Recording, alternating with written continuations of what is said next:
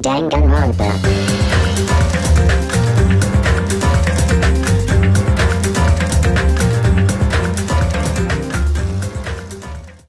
Seja bem-vindo ao Biocast. No podcast de hoje, vamos fazer um pequeno resumo do que exatamente é a nomenclatura científica proposta por Linneu. Vamos lá.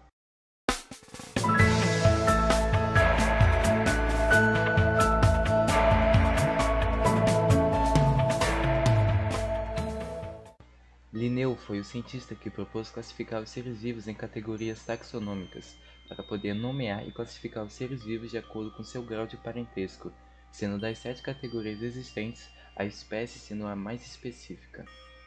Cada espécie possui um ou mais nomes vulgares, que podem variar de lugar para lugar, e até podendo ser atribuído um único nome para um grupo de animais. Considerando isso, Linneu propôs um sistema de nomenclatura biológica, com a finalidade de padronizar a forma de nomear as espécies, facilitando assim o entendimento entre os cientistas. Assim, foi criada nomenclatura científica, que pode ser usada em qualquer lugar do planeta. A nomenclatura científica é a atribuição de um nome específico a um ser vivo e as categorias nas quais são classificados. Ela é aceita em todas as línguas, e cada nome aplica-se apenas a uma espécie.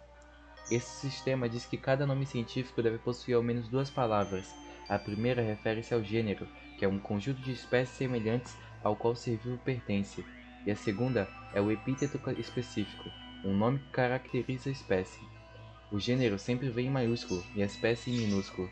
As duas palavras estão sempre sublinhadas ou em itálico. Os nomes científicos podem vir do nome do cientista que descreveu a espécie, de um nome popular desta, de uma característica que apresente, do lugar onde ocorre e outros. Vale ressaltar que algumas subespécies podem ter um nome composto por três palavras, como no nosso caso, Homo sapiens sapiens.